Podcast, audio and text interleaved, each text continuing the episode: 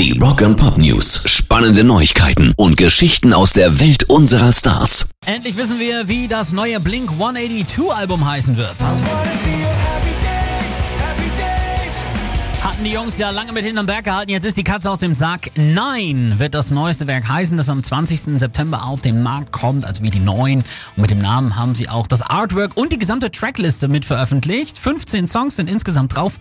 Neben den bereits veröffentlichten Scheiben Blame It On My Youth, Generational Divide und Happy Days sind dann noch so Dinger drauf wie Heaven, Runaway oder auch On Some Emo Shit. Schöner Name. Rock and Pop News. Sohn vertritt Vater bei The Cure.